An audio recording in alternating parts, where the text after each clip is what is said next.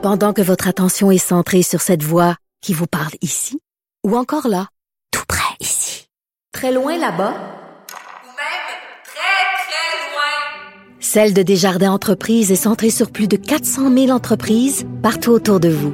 Depuis plus de 120 ans, nos équipes dédiées accompagnent les entrepreneurs d'ici à chaque étape pour qu'ils puissent rester centrés sur ce qui compte, la croissance de leur entreprise. C'est l'heure de répondre à vos questions, les questions du public, avec un maître Jean-Paul Boilly qui est toujours avec nous. Rebonjour. Rebonjour. Euh, et là, bon, j'y vais, j'y vais avec les questions. Toujours, euh, les gens suivent l'actualité. Il y a Marthe de Donnacona qui nous demande sur le Facebook s'il est vrai qu'un employeur peut refuser de nous engager si on possède un casier judiciaire. Qu'en est-il, Mme Boilly? Oui, encore une question qui nécessite des explications sans frais d'honoraires d'avocat. Ah, bon, Écoutez, euh, euh, euh, la réponse, c'est oui et non. La Ah. réponse d'avocat neutre.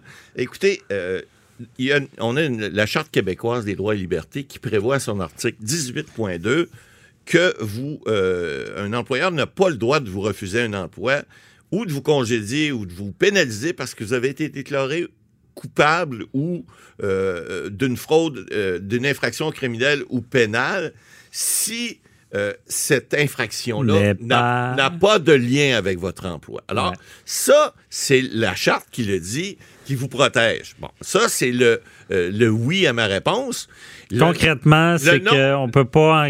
Non. On euh, un, un pédophile ne pourrait pas travailler Dans une garderie. une garderie. Bon, ça, c'est clair. Maintenant, euh, là où il y a un non, euh, c'est que. Mais c'est parce que. Vous savez, le- l'employeur, c'est un être humain aussi. hein. Il y a des statistiques là, au Canada que j'ai vérifiées. Vous savez qu'au Québec, il y a au-dessus de 960 000 personnes qui ont un casier judiciaire sur 8 millions d'habitants. Puis au Canada, c'est 4 millions, c'est 14% de la population. Il y a du monde, là. Il y en a des infractions. C'est pas toutes des infractions très graves. Il y a des infractions qui sont moins graves, des infractions dites pénales, des fois qui sont pas nécessairement passibles d'emprisonnement. Alors, mais vous avez un casier judiciaire. Ben, ceux- on dit, moi, on dit qu'au Québec, c'est rendu quasiment 60% qui ont un casier en lien avec euh, l'alcool au volant, parce que c'est arrivé à beaucoup de bonnes personnes qui puis, voulaient pas, un peu au-dessus de la limite. Puis d'ailleurs, c'est qu'avant, quelqu'un qui avait un casier, il voyageait pas aux États-Unis, mais maintenant, les, les frontières américaines font l'exception de l'accusation euh, des facultés affaiblies. Exact, parce Évidemment, on que parle pas de cas où est-ce qu'il y a eu un accident puis qu'il y a eu des Non, morts. non, non, c'est ça. Mais il reste que les, cette semaine, le ministre du Travail, euh, Jean Boulet, qui euh, annoncé qu'il y avait un nouveau programme pour essayer de la réinsertion parce qu'on manque de travailleurs. Bon, alors, effectivement, bon, un employeur à, à qualité égale, si quelqu'un a un casier judiciaire, ben, il- quand, quand je dis qu'il il peut, il peut refuser de vous prendre, il refusera pas, il va juste prendre l'autre. Alors, Ouais. c'est juste là qu'il faut faire attention. Il faut pas oublier une chose, la réinsertion sociale, c'est important. Puis le travail dans la réinsertion sociale, c'est primordial. Quelqu'un va se sentir valorisé. Et, et souvent, je prenais un expert cette semaine qui disait, écoutez, quelqu'un qui a un casier judiciaire, qui a de la misère à se trouver un travail, lorsque vous, si vous l'engagez, je sais pas, dans un restaurant, dans euh, une, agence de, n'importe quoi, ce que je veux dire, c'est que il va être fier de pouvoir travailler. Souvent, ce sont des gens, pas tous, mais qui vont en donner plus parce qu'ils vont vouloir montrer au- à l'employeur qu'il s'est pas trompé, donc il a pris une bonne décision en l'engageant. Et puis c'est valorisant pour ces gens-là. Mais évidemment, c'est sûr que si quelqu'un euh, euh, a commis un crime grave, euh, c'est pas sûr que moi, quelqu'un comme employeur, ça me tente d'engager un meurtrier euh, pour venir travailler, pour euh, sur- surveiller, je sais pas moi, des gens autour de moi. Alors, il, il reste que ça reste humain, mais la charte quand même québécoise protège. mais... en principe, c'est pas évident. J'ai un sourire, parce que Ah ouais. ça, c'est c'est comme bien des choses.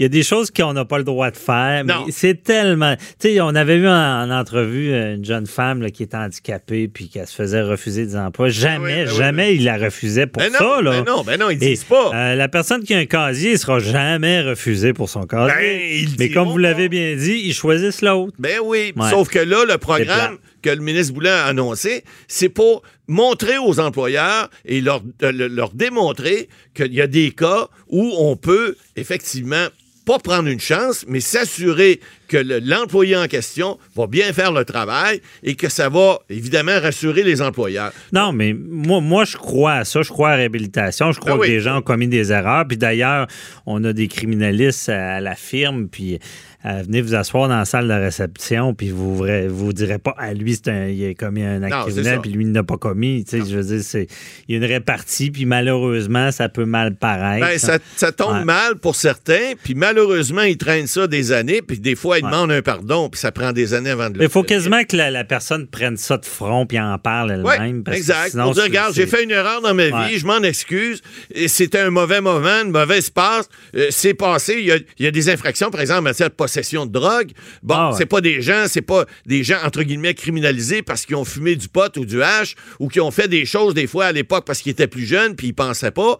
Mais ça reste une tâche. Puis là, ben, je pense qu'il faut qu'ils prennent les devants. Alors, le, le programme qui a été annoncé cette semaine, je pense que c'est une bonne, c'est dans la bonne direction pour aider ces gens-là à les réintégrer puis à avoir, Mais- avoir un travail qui soit, qui soit convenable. C'est une bonne affaire, mais je rappelle aussi que pour ce qui est de la, la possession simple du cannabis, on Ouais. a simplifié la demande Exact. de pardon.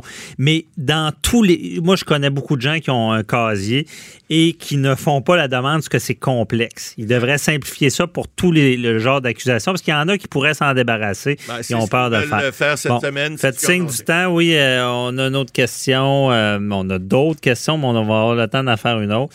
Ça concerne euh, Hydro-Québec. C'est André de Boisbriand qui nous a laissé un message bon, sur la, la ligne 1877. Il nous demande euh, si le recours collectif intenté cette semaine contre Hydro-Québec va toucher tous les abonnés. C'est quoi l'action collective qu'on dit maintenant, M. Boily? Ouais, l'action collective. Expliquez avant qu'est-ce qui se Ben, passe. C'est-à-dire que c'est un avocat de Granby, là, M. Galipo, qui a pris au nom d'un de ses clients une action collective euh, pour représenter effectivement tous les abonnés d'Hydro-Québec entre 2008 et 2013. C'est quoi ça?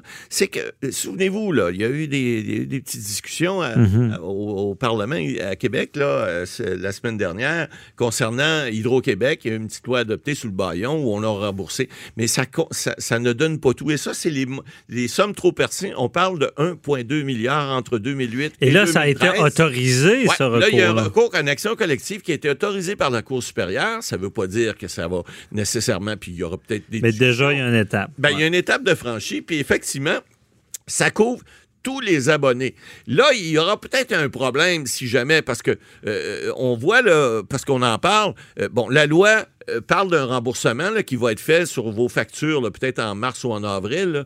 Et, et ça, s'il faut que vous soyez, soyez abonné à Hydro-Québec euh, jusqu'à bon 2018 pour euh, avoir droit au remboursement pour de- euh, 2018-2019. Mais il y a Ouais. des gens, par exemple, des personnes âgées qui vont aller en foyer d'accueil ou à- en foyer d'hébergement ou peu importe, qui ne seront plus abonnés parce que c'est un remboursement qui se fait sur votre facture.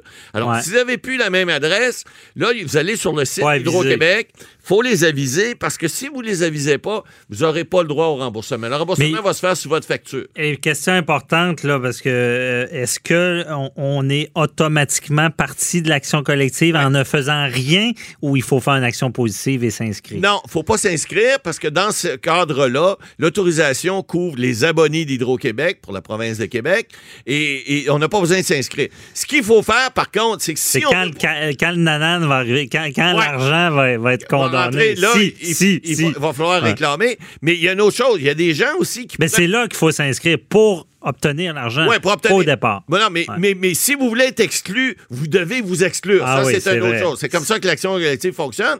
Vous pouvez poursuivre vous-même Hydro-Québec, mais je vous conseille pas de le faire.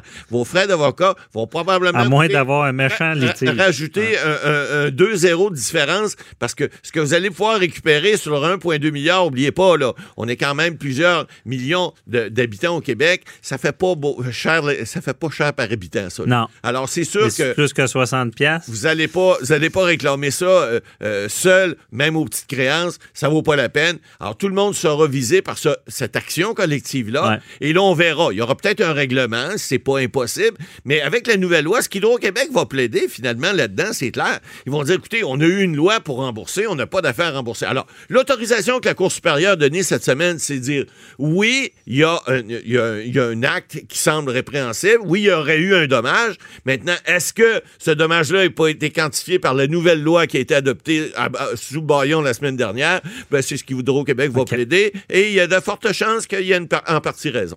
Oh, oh, des prévisions ici. Exact. OK. C'est bon, on va retenir ça, on met ça dans les archives. Euh, Et d'ailleurs, bon, on, on- on va se laisser là-dessus parce que c'est quand même un beau dossier pour un petit Ah, cabinet qui pourrait gagner ça, qui est à pourcentage. C'est à pourcentage. Ils vont passer un beau Noël euh, 2021. C'est, c'est la loterie des avocats, ça, Ouais, hein, ça le- les actions collectives. Euh, OK, merci beaucoup, Matt Boily. On se retrouve la semaine prochaine pour la dernière émission de l'année. Euh, et c'est tout pour nous aujourd'hui. Merci à tout le monde. Merci à l'équipe. On se retrouve demain. non, non, non. On se retrouve la semaine prochaine. Même heure. Bonne semaine. Bye bye.